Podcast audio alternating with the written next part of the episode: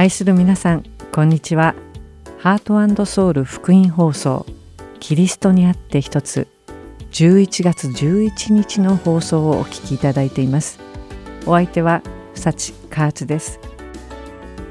皆さんは朝の身支度をしている時にどのくらいの時間洋服ダンスの前で考えますか？洋服の数が多い少ないにかかわらず女性は洋服選びに相当の時間をかけるように思います。その日の服装は TPO を踏まえて選ばなければなりません。家の中でずっと着ていた服装で外に出るわけにはいきませんから。色も場合に応じて考えてそれに合わせて靴やカバンも揃えなければなりません。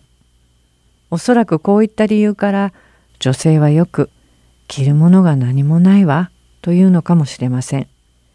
しかし先日そんな女性たちにはちょっと信じがたいクローゼットの写真をインターネットで見ました。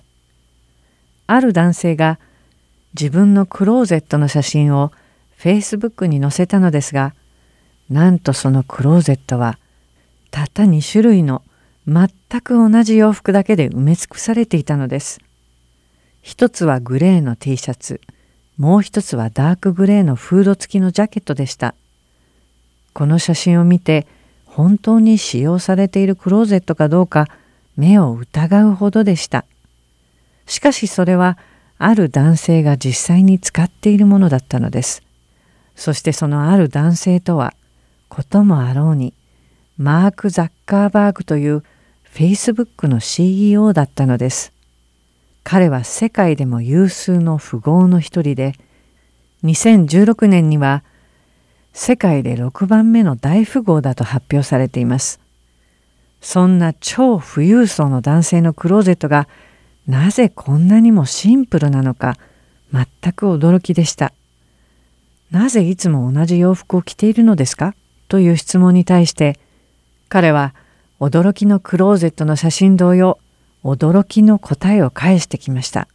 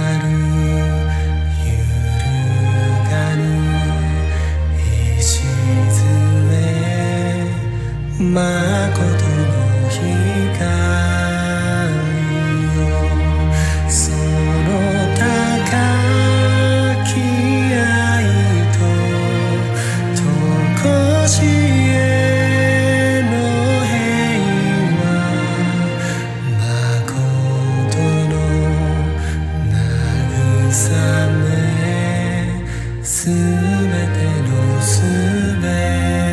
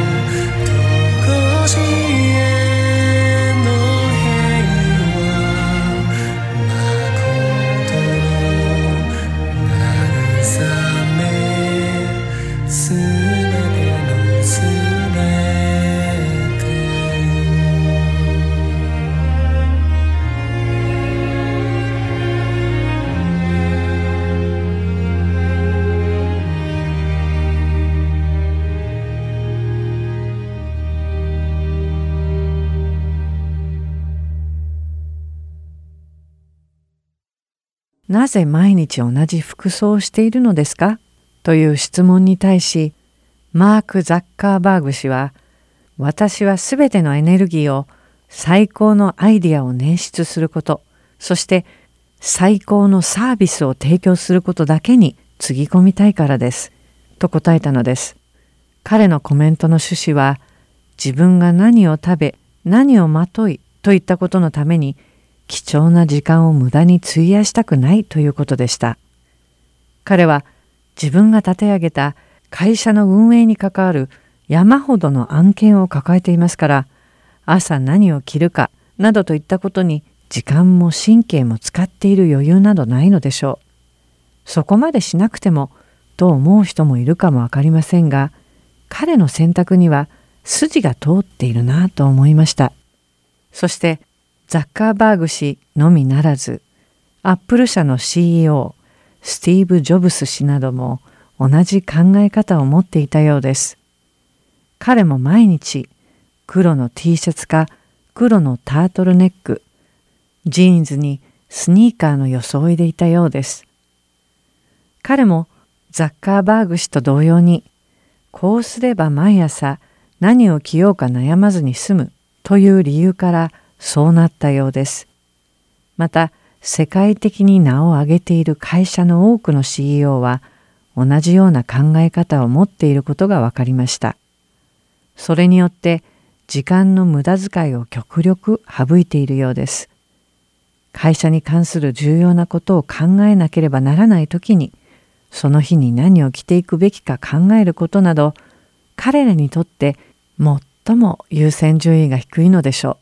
そんなことを考えるくらいならその分新しいアイディアやもっと重要なことに時間を費やしたいと考えているのです。このような人々を見ているとおのずと彼らが最も重要だと信じていることが何なのかが浮かび上がってきます。彼らにとって仕事が何よりも大事なのです。与えられている仕事に全神経を注ぎ集中してそれ以外のことにわずかたりとも時間が無駄にならないように細心の注意を払っているのです。そしてその徹底した優先順序から彼らがどれほど仕事を愛しているかが伺われます。このことを通してマタイの福音書6章21節が頭に思い浮かびました。あなたの宝のあるところにあなたの心もあるからです。私はこの記事を通して自分は一体何に情熱を注ぎ何に時間をかけているのだろうと思わされました。皆さんはどうですか？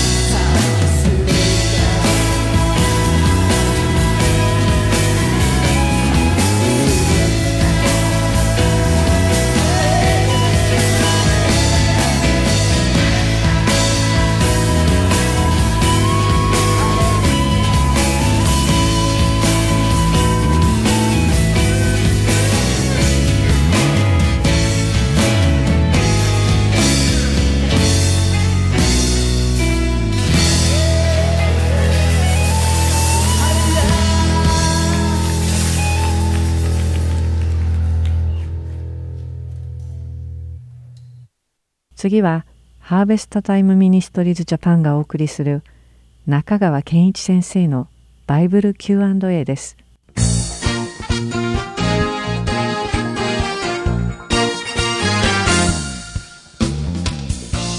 さあ今日の質問です。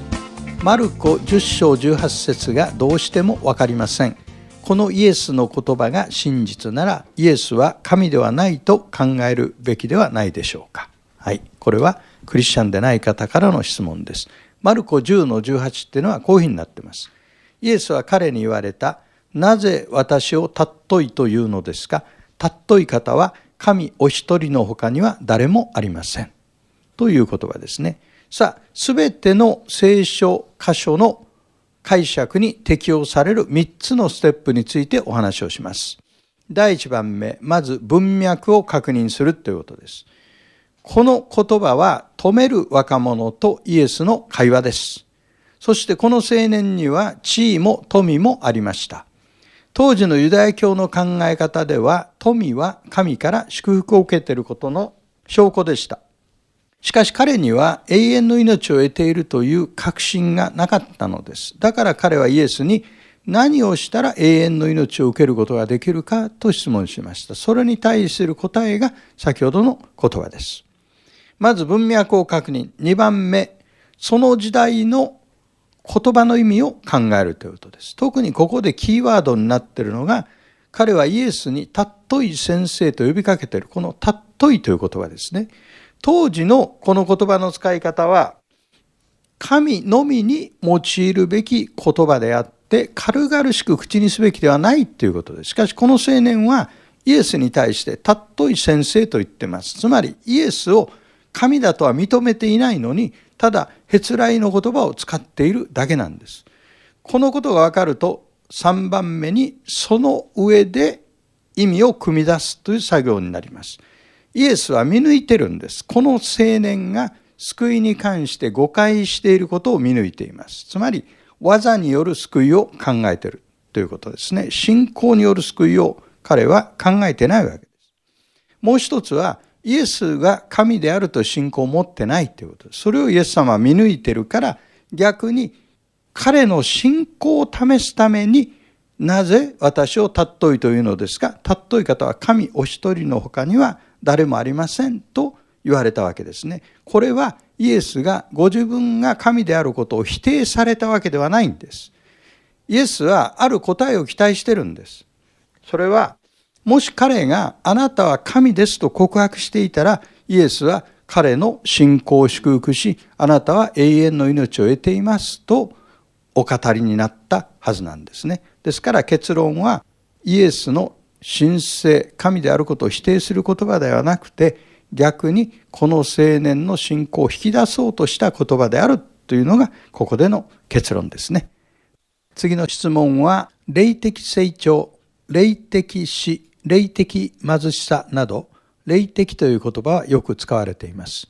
この霊的とは何と説明すればよいのでしょう。小学生に話すとなると、自分で普通に使っていたこの言葉がうまく言い表せません。はい。気持ちはよくわかります。普段使っていても、いざとなると説明できない言葉っていうのがたくさんありますね。いつものように3つ申し上げます。第1番目。人間は目に見える部分と目に見えない部分からできています。目に見える部分を肉体と言います。つまり人間もまた自然界の一部だということです。しかしもう一つの部分があります。それが目に見えない部分で、これを霊と言います。例えばイエス・キリストがマタイの福音書4章4節で語られたあの有名な言葉を思い出してください。人はパンだけで生きるのではなく、神の口から出る一つ一つの言葉による。これは人間が霊的存在だということを前提に語られている言葉ですね。さあ、2番目のポイントは、目に見えない部分を霊と魂に二分する考え方があります。しかし、霊と魂を厳密に二分することは不可能です。ですから、私は人間の内面を一つの統一体として考える方が聖書的だと思っています。そしていわゆる地上位の活動もそこに含まれているわけです。霊的死というのは創造主との関係が切れていることです。霊的成長っていうのは創造主の御心を理解し、それを行うことができるようになっていくこと。これが霊的成長です。そして3番目にもう一つ申し上げたいのは、精霊の働きを表現するために霊的という言葉を使う場合があります。例えば、霊的賜物という言葉がありますが、これは精霊がくださる賜物、つまり御霊の賜物のことです。ローマ人への手紙7章14節でこういう言葉があります。立法が霊的なものであることを知っています。この場合の霊的っていうのは、立法が精霊によって与えられたことを知っているという意味でありますね。ですから、霊的って言った場合は、私たちの内面を指す場合と、精霊の働きを指している場合と、2種類あるということです。さあ、今日の結論はこれですね。肉体的命に私たちが関心を払っているのと同じぐらい、あるいはそれ以上に霊的命にも関心を払う必要があるということですね。イエス・キリストを通して父なる神と和解すること。これこそ霊的命を得る方法ですね。次の質問は、聖書に書いていないタバコの喫煙は罪ですか？私は一切吸いませんが、それで生計を立てています。聖書はしてもいいこととしてはならないことをリストアップしている書ではありません。聖書は生きる姿勢について教えています。ですから、今ご質問されたような個々の行為に関しては、聖書に記された原則を適用して自分で判断するしかありません。そこで今日は、これがいいとか悪いとかいう結論よりは、結論を出すために参考になる判断のガイドラインを3つご紹介したいと思います。これ以外にもいろいろあるでしょうけども、時間の関係で3つだけお話をいたします。第1番目、神以外のものに心を奪われるなら、それは偶像礼拝です。有名な実会を読みますと、2つ似たような禁止令が出てきます。1つは、私の他に他の神々があってはならない。第2回が偶像を作ってはならない。偶像を作ってはいけないっていうのは偶像礼拝だっていうのはすぐにわかります。しかし一番目は目に見えないものであっても私たちがそれに心を奪われるならばそれが神になるんだよ。それが偶像礼拝なんだよと教えてるわけです。ですからいわゆる嗜好品とか趣味とか言ったものも聖書的には偶像礼拝になり得るわけです。2番目、すべてのことは許されているが、すべてが益になるわけではない。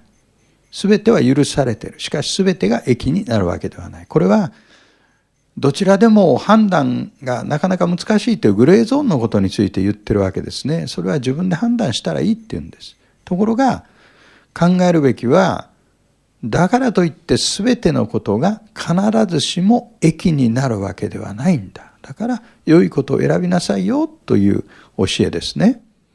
3番目に、体は精霊の宮です。ですから、信者の内側には精霊が宿っておられる、私の内側に精霊がおられるという自己認識があるならば、健康に害を与える行為や習慣はいいことなのかどうなのかっていうことは当然判断できてくるわけですね。それを知りながら健康に害を与えるような習慣にとらわれているならばそれは常に信者としての自己認識が挑戦を受け崩れてるわけですね。つまりセルフイメージがどんどんどんどん下がってくるわけです。喫煙の問題あるいは生計をどう立てるかといった問題はこういった原則をもとに各人が神の前で判断すべきことです。良い判断をなさいます。ではまた次の Q&A でお目にかかりましょう。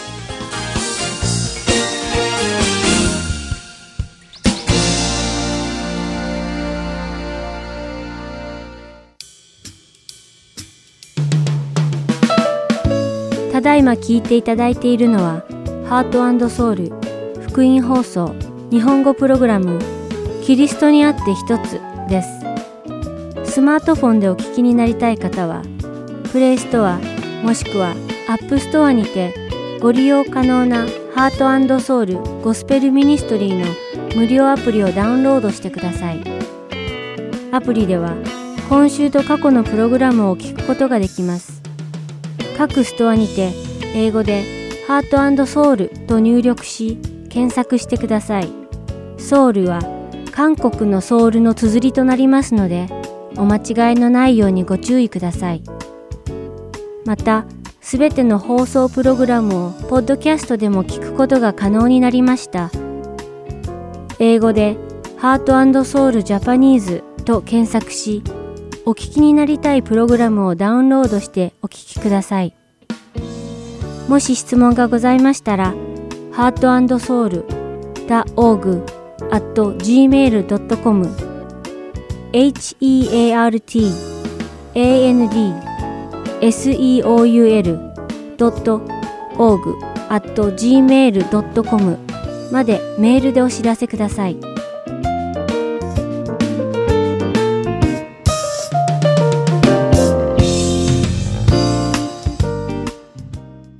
次は聖書を一緒に読みましょう。をお聞きください。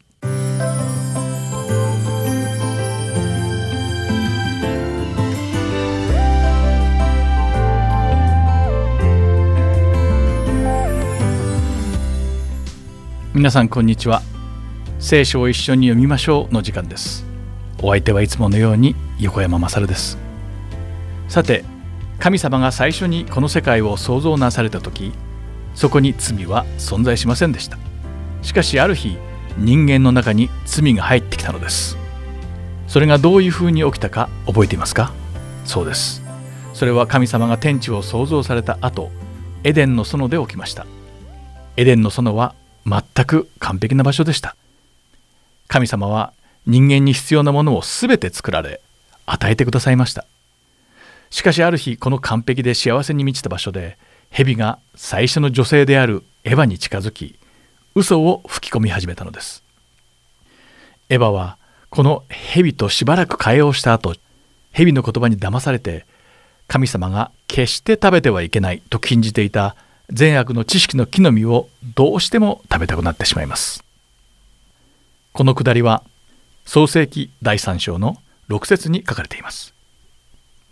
そこにはそこで女が見るとその木はまことに食べるのによく目に親しく賢くするというその木はいかにも好ましかった。それで女はその実を取って食べ一緒にいた夫にも与えたので夫も食べたと書かれています。蛇の還元を迂闊にも信じてしまった彼女には禁じられ食べると死んでしまうと言われていた好みがいかにも美味しそうに見え始めてしまうのです。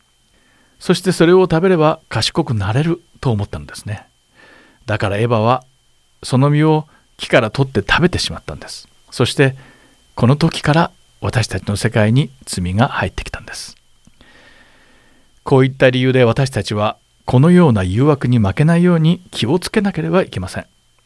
ヨハネの福音書第1の第2章16節には私たちが立ち向かわなくてはいけない3種類の誘惑について書かれています。そこにはすべての世にあるものすなわち肉の欲目の欲暮らし向きの自慢などは道地から出たものではなくこの世から出たものだからですとあります。私たちには3つの種類の欲があると言っているのです。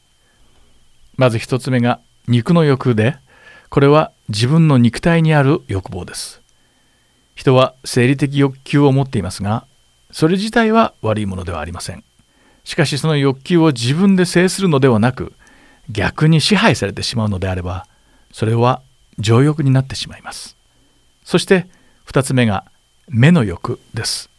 この欲はいわゆる目から入ってくる欲で例えば他人が持っている宝石が美しくて欲しくなるような欲のことを言いますそして3つ目の暮らし向きの自慢とは人から認められて人に注目されるようになる欲望のことです。ですから私たちはそれらについて十分に注意を払っていないと誘惑に負けていとも簡単に罪に陥ってしまうのです。イエス様もこれらの誘惑に遭われました。それは今日皆さんと一緒に読むルカの福音書第4章の1節から13節に書かれています。ではイエス様は一体どのようにこれらの誘惑に打ち勝たれたのでしょうか？イエス様は神様の御言葉を用いてこれらの誘惑を退けられました。覚えていますか？エヴァが蛇の言葉に耳を貸してしまった時彼女は神様の御言葉をすっかり忘れてしまい蛇の嘘を信じ始めていました。だからエヴァは罪に陥ってしまったんです。でもイエス様は違いました。悪魔がイエス様を試みた時イエス様はそんな還元に耳を貸さずに神様の御言葉を思い出しておられたんです。そして神様の御言葉でイエス様は悪魔に打ち勝たれたのです。今日一緒に読んだ聖書の御言葉の中でイエス様が一体どのように悪魔に打ち勝たれたのかを学びそれを私たちの生活に取り入れて生かしていきましょうそれでは祈りましょう。神様、あなたの御言葉を知らなければ、私たちはこの世の誘惑に勝たないことを知っています。誘惑や試みに負けずにイエス様が悪魔を退けたように、あなたの御言葉を使って罪の誘惑に打ち勝てるようにお導きください。イエス・キリストの聖なる皆において、アーメン。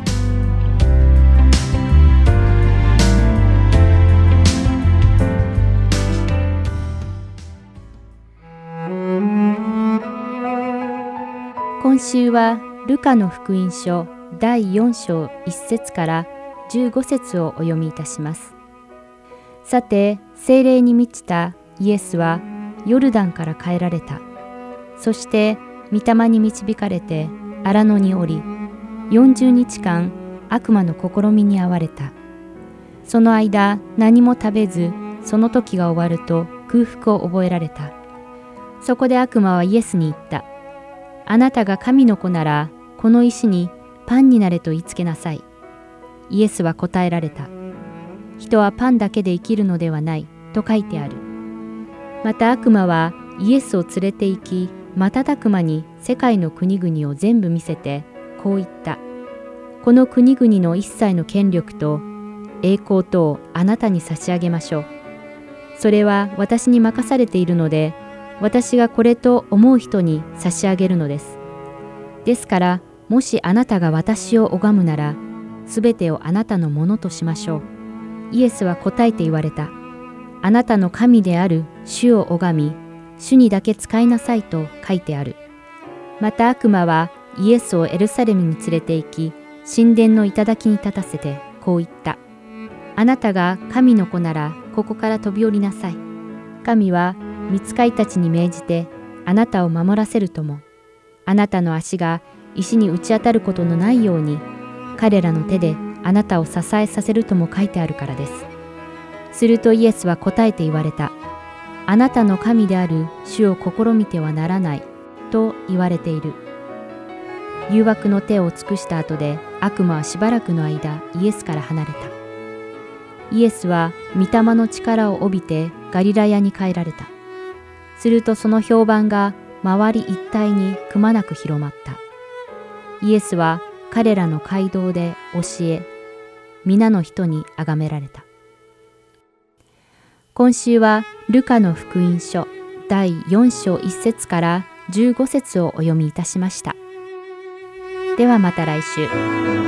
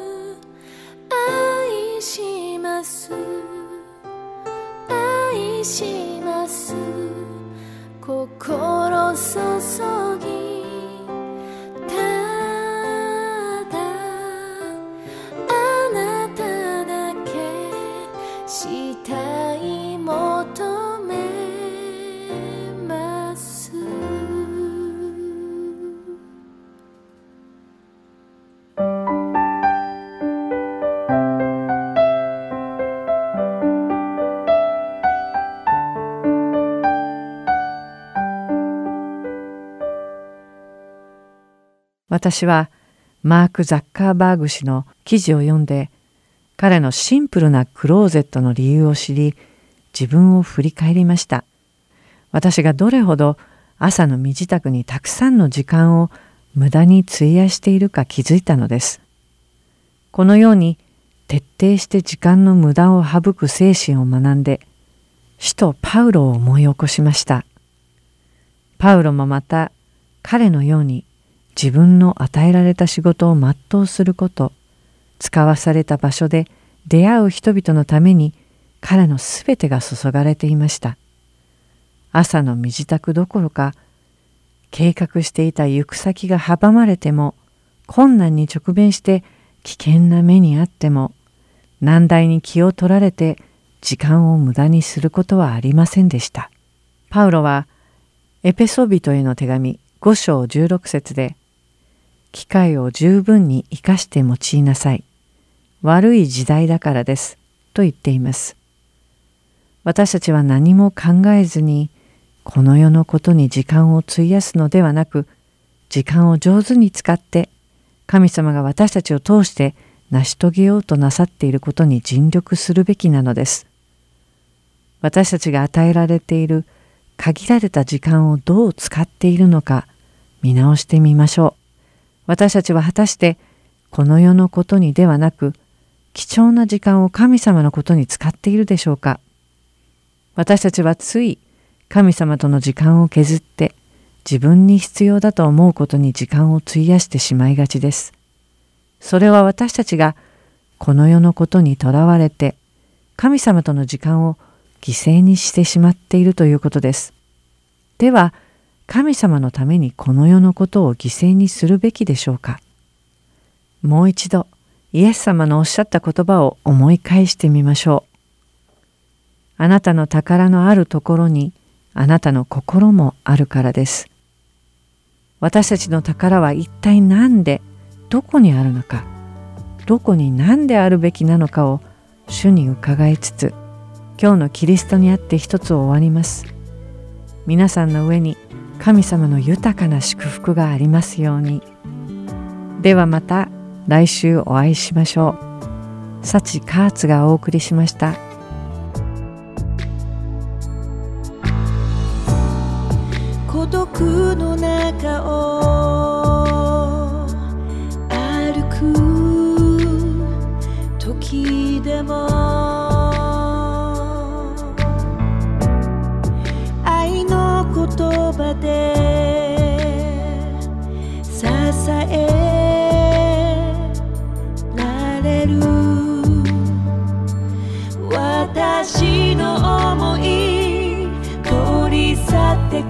っ